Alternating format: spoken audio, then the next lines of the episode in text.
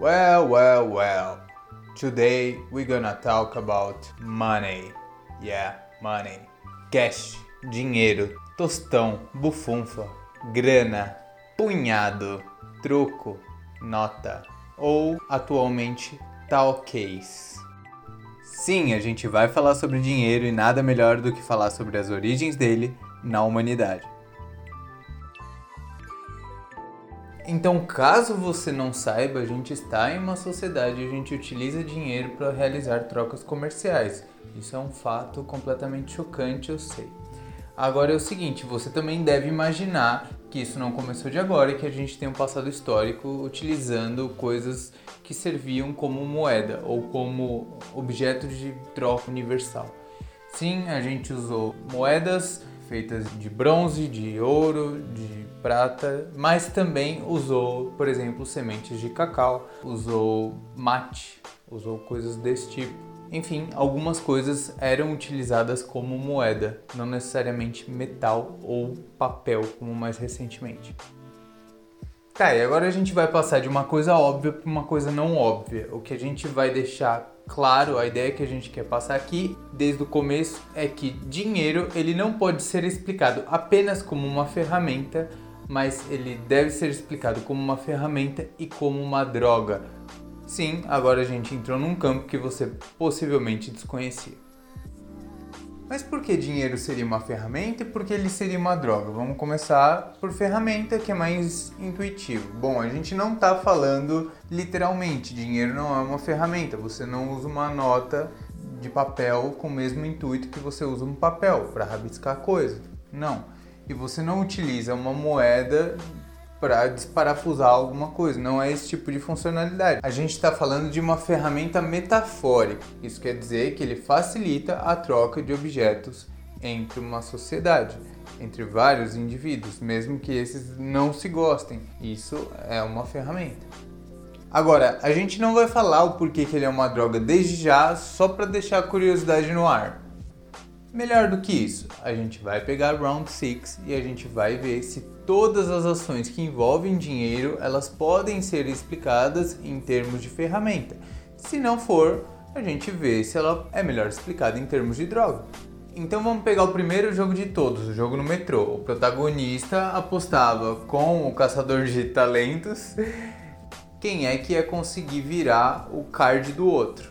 Quem virasse ganhava 10 mil, quem perdesse pagava 10 mil, se não tivesse dinheiro levava um tapa na cara. E a gente sabe que o caçador de talentos ele tinha a mão melhor no jogo, ou seja, o cara ia ficar em débito. Então vamos tentar entender o que está acontecendo aqui. O protagonista toma determinada ação e a partir do resultado dessa ação ele é reforçado positivamente ou punido, ou seja, ele ganha um tapa ou ele ganha dinheiro. E qual o nome que a gente dá para isso? Passo repa... Não! Aprendizado por reforço. Você sabe, você já ouviu no episódio anterior sobre ciências cognitivas. O ponto aqui é, nesse jogo, ele perde muito mais vezes do que ele ganha. Ou seja, ele leva muito mais tapa na cara para cada 10 mil wons que ele vai ganhar. E aqui a coisa começa a ficar meio estranha, porque se a gente tenta explicar o dinheiro estritamente como uma ferramenta, fica meio difícil explicar por que que a pessoa continua engajada num comportamento que tem como desfecho, na maior parte das vezes, um tapa na própria cara. Vamos pensar numa seguinte ferramenta: escrita. Agora vamos pensar no mesmo jogo. Se ele ganha, ele pode ler ou escrever um soneto. Se ele perde, ele ganha um tapa na cara. Te parece razoável que esse indivíduo continuaria no jogo por muito tempo? Tu pode pensar em outras ferramentas e a conclusão vai ser basicamente a mesma. Agora, se você substitui essa explicação pela explicação do dinheiro como uma droga, a coisa fica mais fácil de se explicar, porque esse é o comportamento esperado pela maior parte das categorias das drogas, principalmente estimulantes, estimulantes potentes.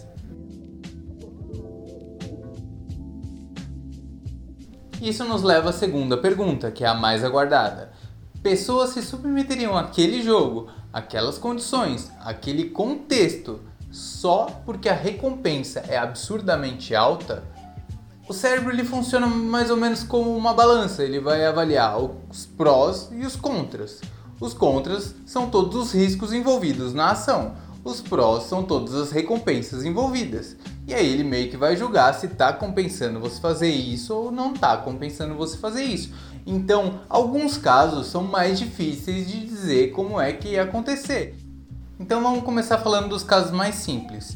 Se o risco é alto e a recompensa é baixa, você não participa. Se sua chance de morrer e você vai ganhar 100 reais se você ganhar o jogo, então não vai. Simples assim. Agora, se o risco for baixo e a recompensa for baixa, talvez tenha chance de você participar. Por exemplo, o caso do metrô. O risco era relativamente baixo, não estava arriscando a vida dele e a recompensa também era baixa comparada com o que ele devia e comparada com o prêmio do jogo em si. E ainda assim ele participou. Agora, quando o risco é baixo e a recompensa é alta, certamente você participa. Ou seja, você vai matar todo mundo e vai ganhar muito dinheiro com isso. É o que aconteceu no caso da Prevent Senior aqui no Brasil durante a pandemia. Dorme com essa. A arte imitando a vida. Infelizmente. E aí, por fim, a gente tem o caso mais difícil, que é quando o risco é alto e a recompensa é alta. Nesse caso, a sua chance de morrer é muito alta, só que o dinheiro é muito alto também. E aí fica no impasse. A gente tentou avaliar o quão alto vocês achavam que era a chance de ganhar. Para mim, por exemplo, todo mundo tinha voltado para o jogo pensando que mais de uma pessoa poderia ganhar. Mas quando a gente perguntou para vocês, vocês disseram que metade disse que achava que mais de um poderia ganhar e metade disse que não, sabia que só um poderia ganhar. Se só um pode ganhar, sua chance seria 1 sobre 200, meio por cento, o que é bem baixo mesmo que o prêmio sejam 200 milhões de reais convertidos. Claro, mas com a inflação já deve ser 300. Mas assim, vale lembrar que drogas elas agem no próprio mecanismo de recompensa. Então, essa avaliação de alto risco, essa última avaliação, não é equivalente a você obter a resposta de uma pessoa para a seguinte pergunta: Olha, você aceita apostar sua vida com meio por cento de chance de você ganhar 200 a 300 milhões de reais, é claro que ela vai falar que não. Agora, num cenário de uma droga, é possível que essa avaliação não seja feita da mesma forma que ela é feita por uma pessoa comum. Pode ser que a pessoa aceite, não dá para saber.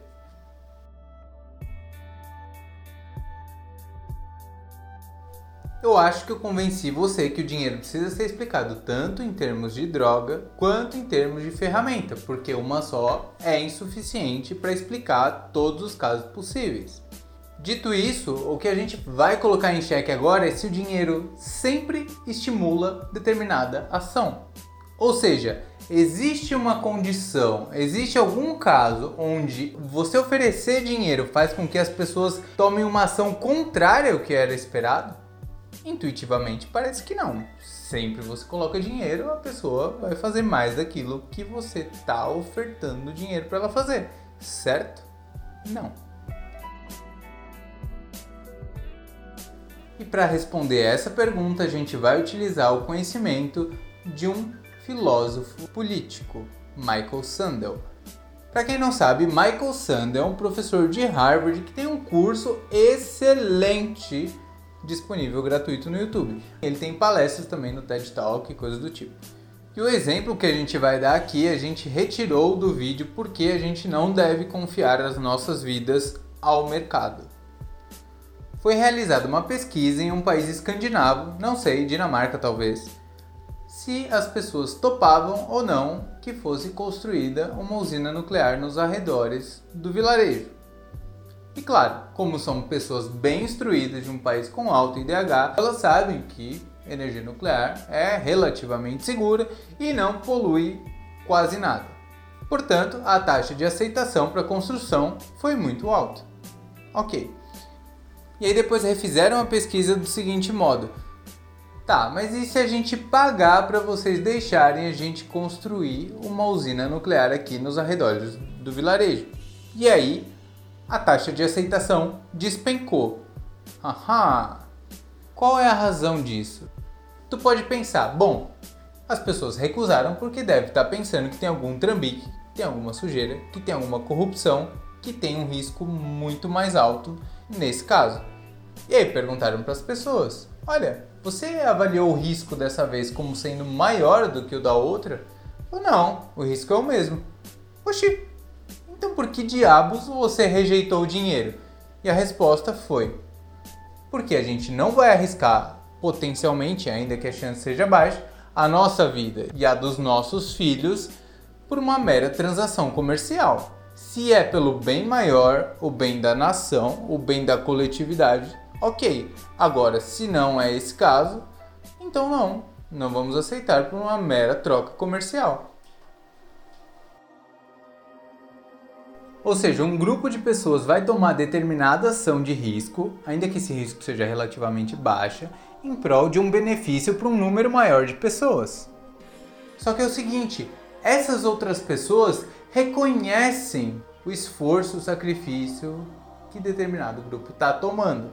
Agora, se isso for reduzido a uma mera transação comercial, você foi pago para fazer isso dane-se, não vai haver esse reconhecimento. Só que esse reconhecimento é importante pra gente.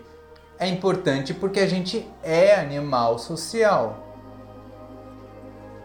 O que está em jogo aqui é uma coisa chamada dever cívico. E dever cívico não é comprável. Mas presta atenção na nuance. Se a gente tivesse o dinheiro só na concepção de ferramenta, isso não explicaria por que pessoas fariam oposição ao oferecimento de dinheiro para elas fazerem determinada ação. Só que elas não quiseram fazer determinada ação. E isso encaixa no framework de droga perfeitamente. Porque droga tem a propriedade de causar um efeito adverso que você não quer que ele se manifeste, então você recusa aquilo. Ferramenta não. Ferramenta é utilizada quando aquilo é útil. Ponto.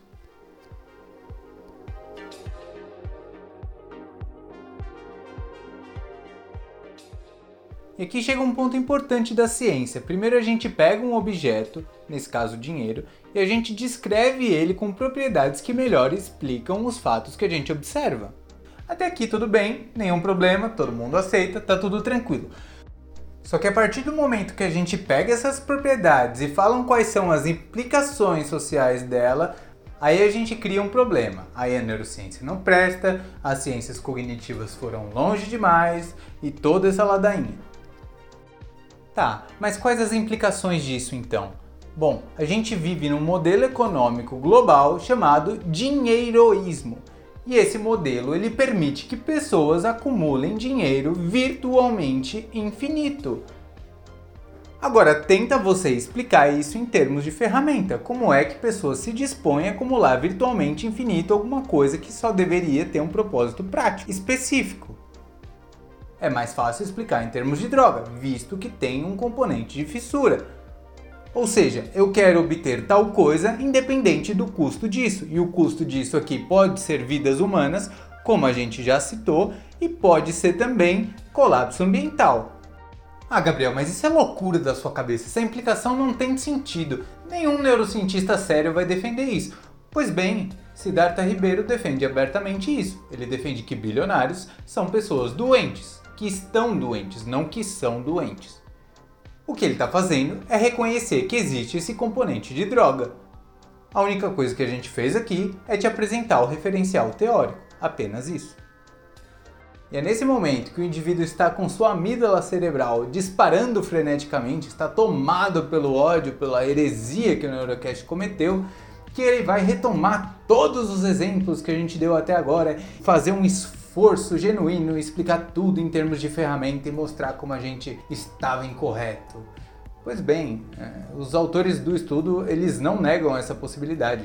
Muito pelo contrário, eles dizem que é possível explicar tudo em termos de ferramenta ou tudo em termos de droga. Basta ter uma explicação bem robusta deles que você consegue explicar tudo em termos de uma coisa só. Só que assim, eles preferem que a coisa seja feita do jeito mais simples e mais explicativo possível, e não do jeito que a gente gostaria que fosse.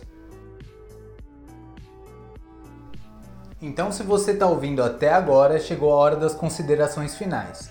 É claro que a gente fez essa distinção inicial e a gente focou muito mais no aspecto que não era intuitivo. Mas isso não quer dizer de modo algum que a gente está demonizando o dinheiro. Não é esse o caso. Primeiro, porque é muito provável que o dinheiro tenha contribuído na nossa formação do pensamento abstrato, lógico e formal. Segundo, porque a gente não demoniza sua cafeína no café da manhã, a gente não demoniza sua fluoxetina no tratamento de depressão e muito menos uma psicoterapia com psicodélicos também para o tratamento de depressão. Isso porque drogas precisam ser entendidas com seriedade, com regulamentação, entendendo se pode ou não ser utilizado e onde pode ou não pode ser utilizado. E visto que o dinheiro tem essa característica, o que é importante é a gente perceber que a partir do momento que a gente permite um acúmulo infinito de dinheiro na mão de um único indivíduo, de poucos indivíduos, ele passa a perder uma importante função social que ele estava exercendo, e isso é péssimo. Claro, existem alguns países que estão um pouco mais à frente nesse pensamento e passam a limitar o teto máximo de riqueza que dá para se alcançar, porque novamente não faz sentido você ter dinheiro suficiente para comprar um país sendo um indivíduo. É isso. Até a próxima.